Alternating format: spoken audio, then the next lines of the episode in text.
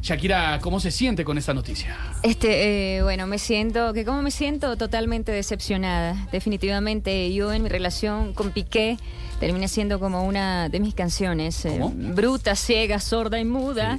Eh, así como están las cosas, eh, yo creo que a la única que Piqué no le daba picos en la casa era a mí.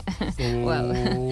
Eh, ese todo lo que viera con pelo largo y buen cuerpo le tiraba. Desgraciado. Gracias ay. a Dios nunca, nunca le tocó jugar con Ronaldinho.